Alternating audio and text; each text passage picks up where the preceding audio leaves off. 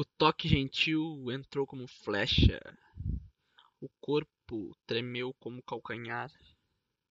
Ele contemplou a sua desgraça e de seus sentimentos heróicos. Do peito para os olhos, o desejo aumentou. Dos olhos para o peito, seu coração disparou. Com a medida que mediu, foi logo medido. Com a flecha que lançou, se viu ferido. Os votos então foram feitos.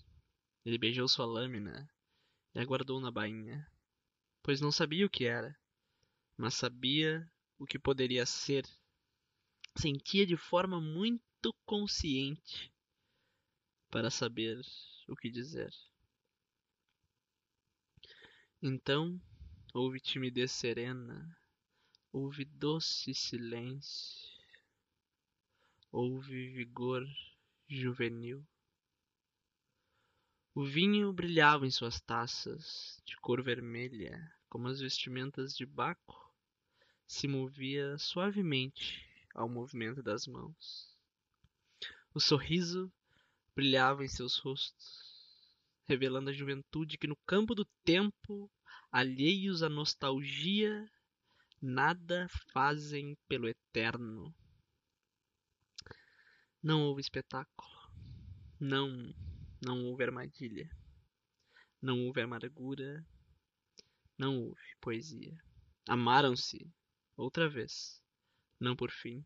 Somaram-se mais uma vez até o fim. Faziam-se pelo silêncio e não mais pelo que diziam. Não constatavam, sentiam, sentiam. Então, como mágica, concebida no mais alto monte, o beijo se desenrolou em pergaminho, confinando o infinito e a imensidão. Nele foi santificado e imobilizado, ouvindo atentamente aquela oração. Sem sujeito, era só predicado. Sem quantidade, era apenas qualidade. Sua sabedoria era ser nada. Seu amor era ser tudo. Ele sentiu como se Deus, por um único minuto, resolvesse a fome com comida, cessasse a guerra com paz, tratasse a doença com cura, reprimisse a cólera com igualdade.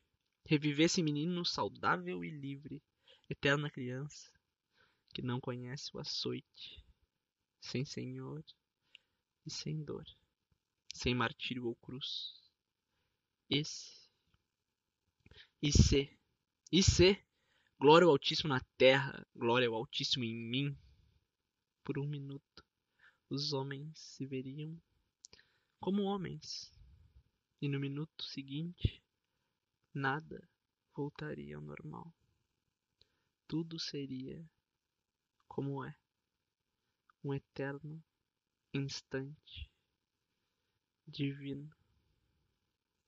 O beijo cessa como tragada jovem, forte e sensual, capaz de levar o tempo com os pulmões